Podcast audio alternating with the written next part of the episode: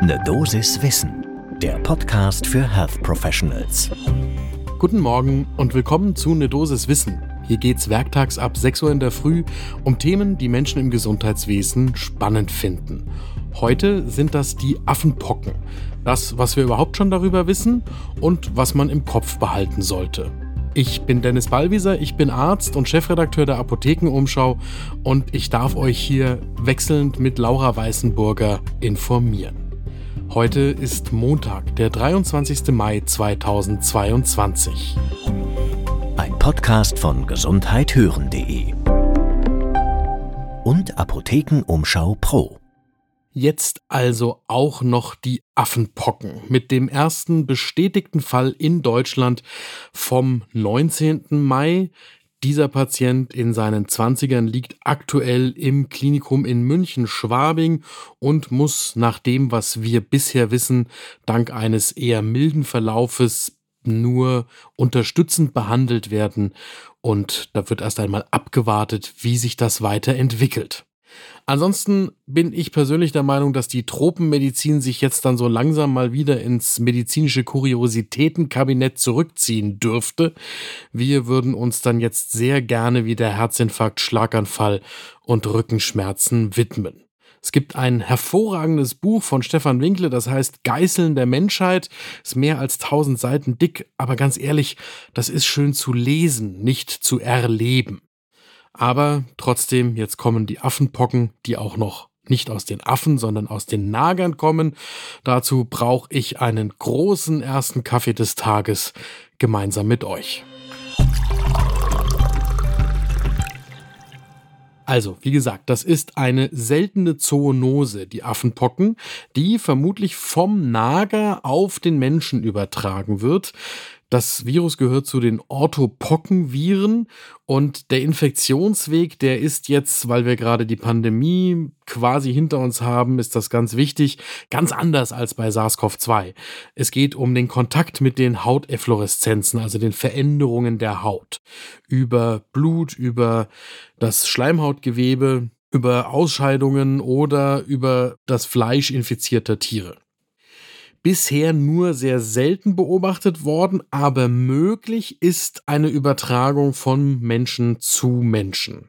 Das ist immer dann vorstellbar, wenn es einen engen Kontakt gegeben hat. Also zum Beispiel, das heißt so schön, ausgeschiedene Atemwegssekrete, also die Tröpfcheninfektion, wenn ich ins Gesicht angehustet werde. Oder der Kontakt mit Körperflüssigkeiten. Der Schorf von den Pocken, der ist infektiös und vermutlich kann das Ganze auch beim Sex übertragen werden. Ansonsten ist vorstellbar der Kontakt mit kontaminierten Oberflächen oder auch der Kleidung. Spannend ist dann noch die Frage, warum die Dinge eigentlich Affenpocken heißen, wenn sie in Wahrheit doch von Eichhörnchen und ähnlichen Hörnchen, also Nagetieren, stammen. Dieses Virus ist 1958 zum ersten Mal in Affen, die in Dänemark als Versuchstiere gehalten worden sind, nachgewiesen worden und daher der Name Affenpocken. Die Viren sind, wenn sie nicht gerade um die Welt ziehen, so wie jetzt, eigentlich in West- und Zentralafrika in Nagetieren verbreitet. Und sowohl der Affe als auch der Mensch, die sind ein Fehlwirt oder ein Zufallswirt. In Deutschland kannte man diese Viren bisher eigentlich nur in Laboren der Schutzstufe mindestens drei, denn nur in solchen biologischen Laboren darf mit solchen Viren, wenn sie vermehrungsfähig sind, gearbeitet werden. Der erste Fall, der ist zwar schon 1970 bei einem damals neunmonatigen Jungen im Kongo nachgewiesen worden, seitdem gab es aber eigentlich vor allem in West- und Zentralafrika gelegentlich Meldungen über Affenpocken und es gab auch Meldungen über Virusvarianten. Ansonsten außerhalb Afrikas sind aber nur Einzelfälle bekannt gewesen. Zum Beispiel 2003 in den USA, da konnte man das damals an Nagetier-Importen festmachen, wie das Virus in die USA gekommen ist. Und was ist jetzt passiert? Im Mai 2022 gab es bestätigte Fälle, so zwischen einem und 20 Patientinnen und Patienten in verschiedenen Ländern. Sowohl in Europa als auch in Nordamerika als auch in Australien. Und das Spannende oder Bedenkliche zunächst mal ist, dass das Ganze mit oder ohne Afrika-Reiseanamnese passiert ist. Sprich, da gibt's Hinweise auf eine Übertragung von Mensch zu Mensch. Wobei wir heute noch relativ wenig wissen, wie denn nun die einzelnen Fälle zusammenhängen. Da ist ehrlich gesagt noch mehr Geraune als tatsächliche Fakten. Was auch geraunt wird, und das ist mindestens problematisch, solange es dafür keine epidemiologischen Belege gibt, ist, dass Männer, die Sex mit Männern haben, als häufiger betroffen gelten und damit als Risikogruppe. Auch das muss aber erst noch verifiziert werden. So, und damit nochmal zurück zum Anfang. Am letzten Donnerstag, 19. Mai, da gab es die Bestätigung, ja, wir haben den ersten Fall in Deutschland durch PCR nachgewiesen.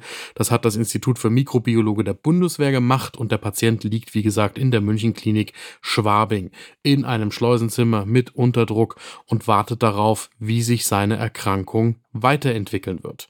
Um welche Variante es sich handelt, das wissen wir vermutlich alle dann Mitte dieser Woche, wenn das Virus von diesem Patienten durchsequenziert worden sein wird und wir das mit Sicherheit auf vielen Kanälen erfahren werden. Und ich habe es schon gesagt, der Patient wird im Moment nicht speziell behandelt. Seine behandelnden Ärztinnen und Ärzte geben an, dass er unter leichten Schluckstörungen, erhöhter Temperatur und Juckreiz durch die für die Erkrankung typischen Pusteln leidet, aber in der Summe im Moment einen milden Verlauf zu haben scheint. Jetzt stellt sich natürlich die Frage, wieso kommt es zu einem solchen gehäuften Auftreten? Ich weiß nicht, ob man das Ganze schon einen Ausbruch nennen darf. Vielleicht liegt es daran, dass die Mensch-zu-Mensch-Übertragung verändert stattfindet. Man kann auch annehmen, dass möglicherweise der Immunschutz gegen das humane Pockenvirus weltweit abgenommen hat, nachdem ja in den 1980er Jahren die Ausrottung der Pocken verkündet worden ist und dann auch die Impfkampagne zur Pockenimpfung eingestellt worden ist und dass die Affenpocken sich auch leichter tun in einer ungeimpften Population, also in einer gegen das humane Pockenvirus ungeimpften Population.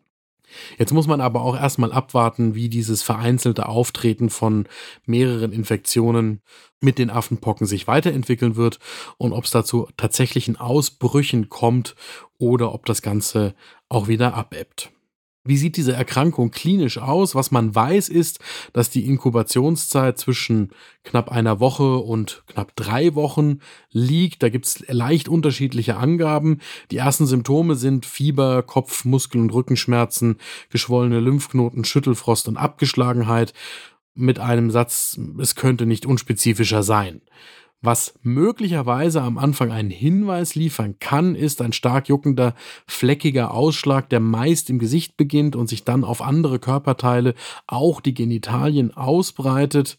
Und diese Hautveränderungen, die durchlaufen dann verschiedene Stadien. Irgendwann kommen die flüssigkeitsgefüllten Bläschen, die eitern und aufplatzen und dann einen Schorf bilden, der später abfällt. Auch der Schorf kann noch die vermehrungsfähigen Viren enthalten und das Ganze Ganze heilt dann typischerweise von selbst ab. Die Symptome sind nach zwei bis drei oder vier Wochen weg. Die Infektiosität, die besteht auch so ungefähr drei bis vier Wochen. Und man kann das Ganze aber auch verwechseln mit den Windpocken, mit Zoster, mit Scharlach, mit Herpes simplex oder anderen Pockenviren.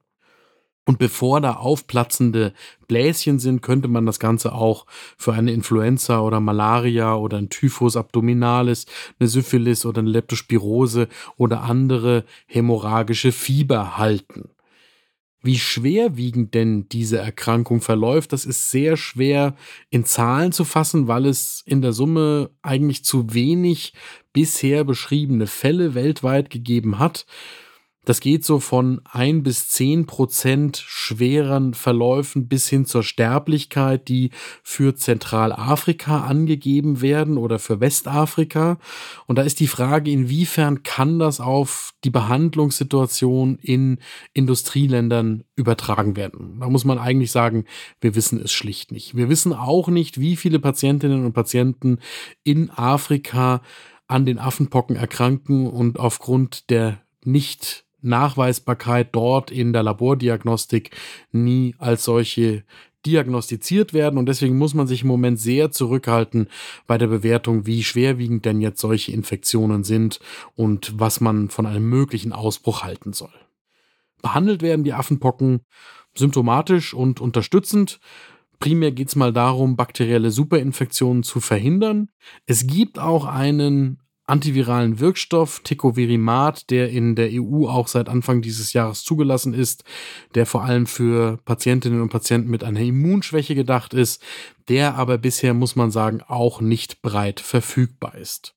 Was man vorbeugend tun könnte, ist gegen die Pocken impfen.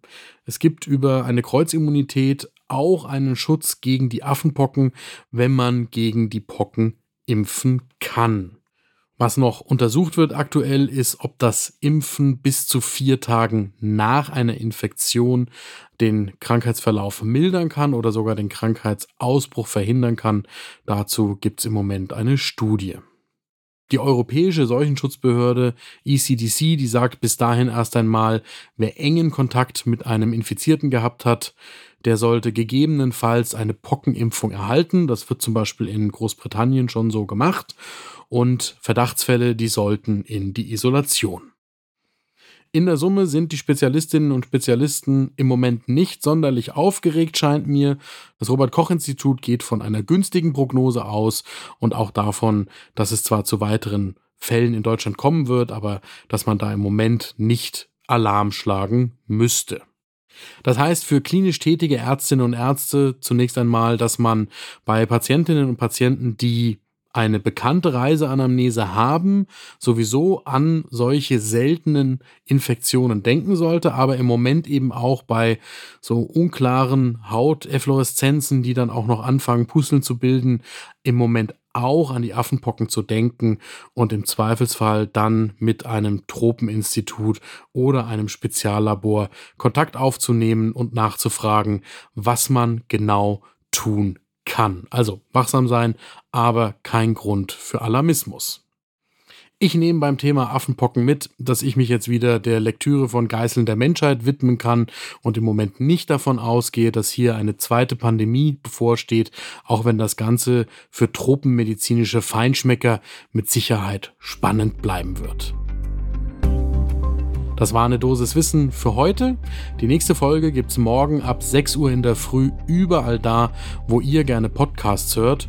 Und wenn ihr keine Folge von uns verpassen wollt, dann folgt uns. Dann gibt es immer eine kleine Nachricht, wenn wir die neue Folge morgens online stellen. Ein Podcast von gesundheithören.de und Apothekenumschau Pro.